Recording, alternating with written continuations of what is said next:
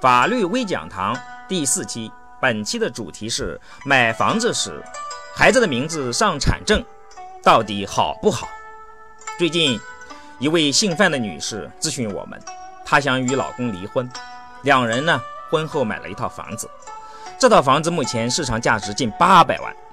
范女士的问题是，孩子的名字呢不在产证上，如果夫妻离婚后，孩子随母亲生活。那孩子能不能分得相应的份额？这个问题的答案是：如果孩子的名字没有在产证上，夫妻离婚时孩子将不能分得任何份额。那问题来了，是不是买房时一律把孩子的名字放在产证上就比较好呢？其实是有利有弊的。孩子的名字上产证存在以下有利的因素：首先，如果父母离婚要分财产。这时孩子当然有产权，而且谁有孩子的监护权，谁就管理孩子的财产，这样呢就能拿到房子的三分之二。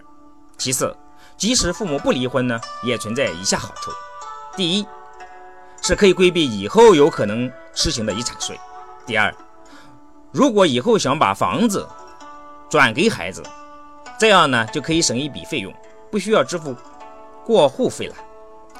另一方面，孩子的名字上产证呢，也存在一些不利的因素，主要概括如下：第一，购房时产证上写了孩子的名字，到了孩子成年后，那么处置房屋的权利就不全在父母手里了，子女呢按其在产权中占有的份额，或作为共同共有人，是有权选择是否同意出售的，同时也有权享有出售的收益。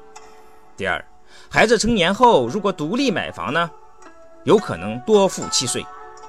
孩子结婚后买家庭第二套房时呢，也可能多交房产税。第三，孩子过早有了房子，有可能呢会忘却奋斗。实践表明啊，产证上有孩子的名字，对孩子的成长可能会有一定的影响。那作为父母，买房时究竟应该怎么办呢？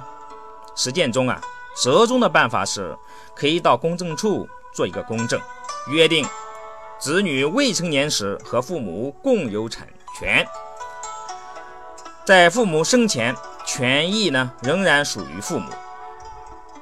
这从法律的角度看呢，是做了一个附条件或者是附期限的赠与合同。好的，本期内容到此结束。感谢收听，下期再会。